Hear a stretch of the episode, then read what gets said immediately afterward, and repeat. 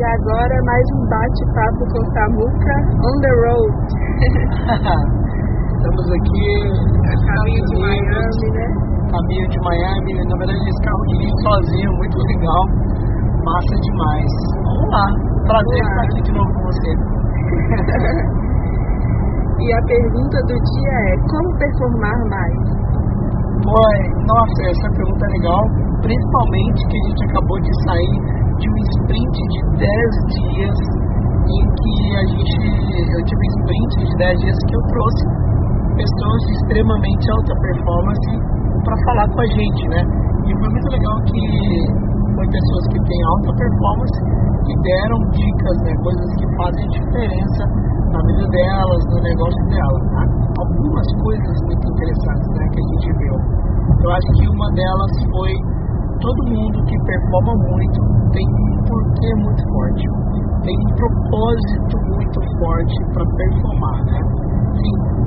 É, parece um pouco clichê você falar, ah, é, é performar, você precisa de um propósito, né?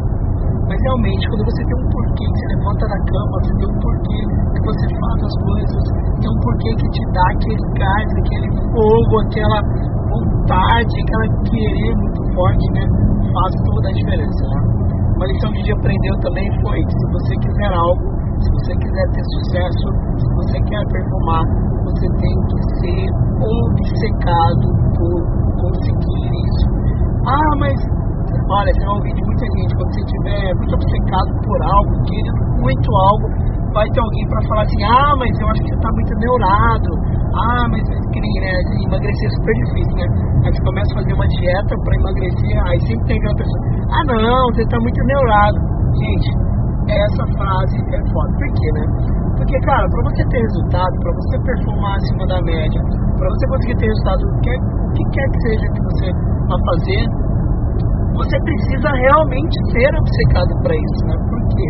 Porque se você for mais ou menos, querer só mais ou menos algo, você vai ser mediano, você vai ser a média. Não dá para ser morno. Não dá para ser morno. Agora, se quer muito algo, você tem que ser obcecado por isso. É seu dever ser obcecado para conseguir resultado nisso. Tá? Esse é um ponto. Ah, teve uma coisa muito legal que teve uma pessoa que falou, foi quando a gente fez a live com o Minotouro. E ele falou o seguinte, quanto mais difícil é a vida, mais fácil é a, na batalha, né? O que, que ele diz, né? Na verdade, assim, quanto mais difícil é o treino, mais fácil é a luta.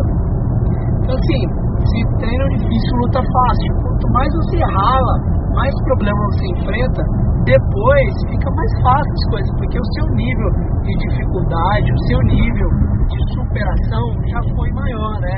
Então isso faz toda a diferença. Eu gostei muito que ele falou, porque às vezes a gente, a gente fica muito chateado, né? Enfrenta um problema, e é realmente ruim, né?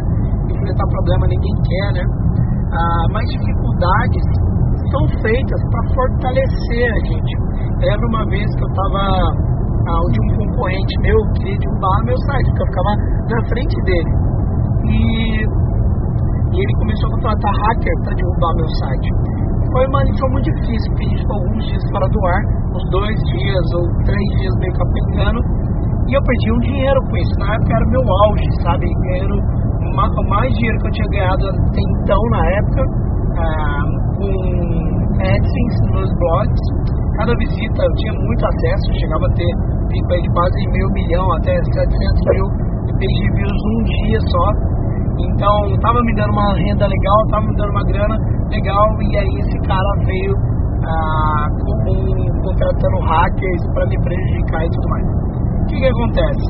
Isso me forçou a procurar um servidor melhor, forçou a entender de Amazon AWS, que é o sistema de deixar um site mais escalável. E isso foi possível depois, quando eu crescesse e mais ainda eu tivesse pre preparo né, para aguentar o trampo. Né?